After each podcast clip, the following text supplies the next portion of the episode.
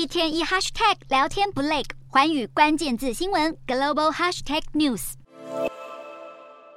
疫情在解封之后，带动了大量出国观光的人潮。不过，民众在出国游玩的时候，重要的考量之一，当然就是安全性了。到底哪个国家最不安全呢？我们今天带大家来特别关心到，也得特别小心了。根据墨西哥组织倡导组织公共安全和刑事的司法公民委员会，针对了四十个最危险城市所进行的评选，最新排名出炉显示，大多数危险城市主要集中在西半球。而这当中，北美城市就占了一半以上的比例，另外有十三个主要来自于南美洲国家，跟四个来自非洲的国家。过去一些这一年的时候，可以看到这些城市的平均凶杀率为每十万人就有六十四点五五起，高出了平均全球的至少十倍以上。如果这些危险城市再做细分，我们可以看到排名前十名最危险的城市当中，有九名就被墨西哥给包办下来了，名列最危险城市的第一名就是当地的科利马了。过去一年当中，有六百零一个人遭到故意杀害，平均每十万名的居民就有一百八十二起的凶杀案。而根据了美国政府公开报告也显示，主要原因是该城市贩毒集团实在太猖獗了，经常会和警方交火。好，另外一头来看到是美国的枪击案，大家都知道也相当的猖獗，尤其这几年美国的最危险。城市上榜的当中，可以看到排名第八名的新奥尔良，平均每十万人就有七十一起的凶杀案，而这当中其实可以看到百分之九十七都是来自于枪支暴力的。其他像是当地的巴尔的摩、底特律，或者是曼菲斯，还有克里夫兰，甚至是密尔瓦基等地，也都相当的危险。其他最危险地区还有南非，